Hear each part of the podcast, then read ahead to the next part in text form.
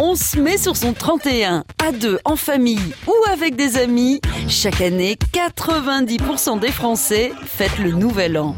On a une maison particulière qui ne sert qu'aux fêtes.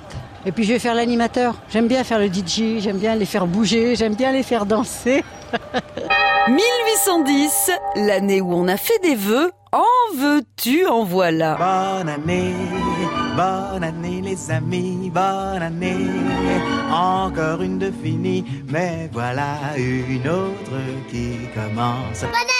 Jusqu'au XVIe siècle, une grande partie de la chrétienté célèbre la nouvelle année entre fin mars et début avril.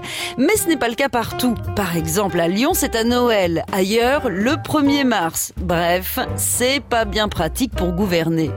En 1564, Charles IX impose donc à l'ensemble du royaume de France la date du 1er janvier comme premier jour de l'année. Deux siècles plus tard, le calendrier républicain chamboule tout. Le début de l'année est avancé au premier vendémiaire, le jour du raisin, approximativement le 22 octobre. C'est une révolution.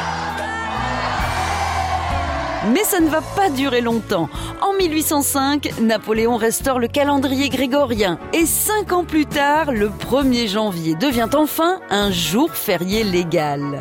Côté festivité, depuis l'Antiquité, on fait la fête histoire de repartir du bon pied. Des traditions un brin superstitieuses sont arrivées jusqu'à nous comme les gâteaux aux fruits secs ou le baiser sous le gui. Avec autant de douceur, comment ne pas bien commencer l'année? Non, je peux pas vous souhaiter une bonne année parce qu'elle ne peut pas être bonne, c'est impossible avec tout ce qui s'annonce. Non, il faut dire souhaiter bonne année, ce serait se foutre un peu de la gueule des gens, donc je dirais bonne année mon cul.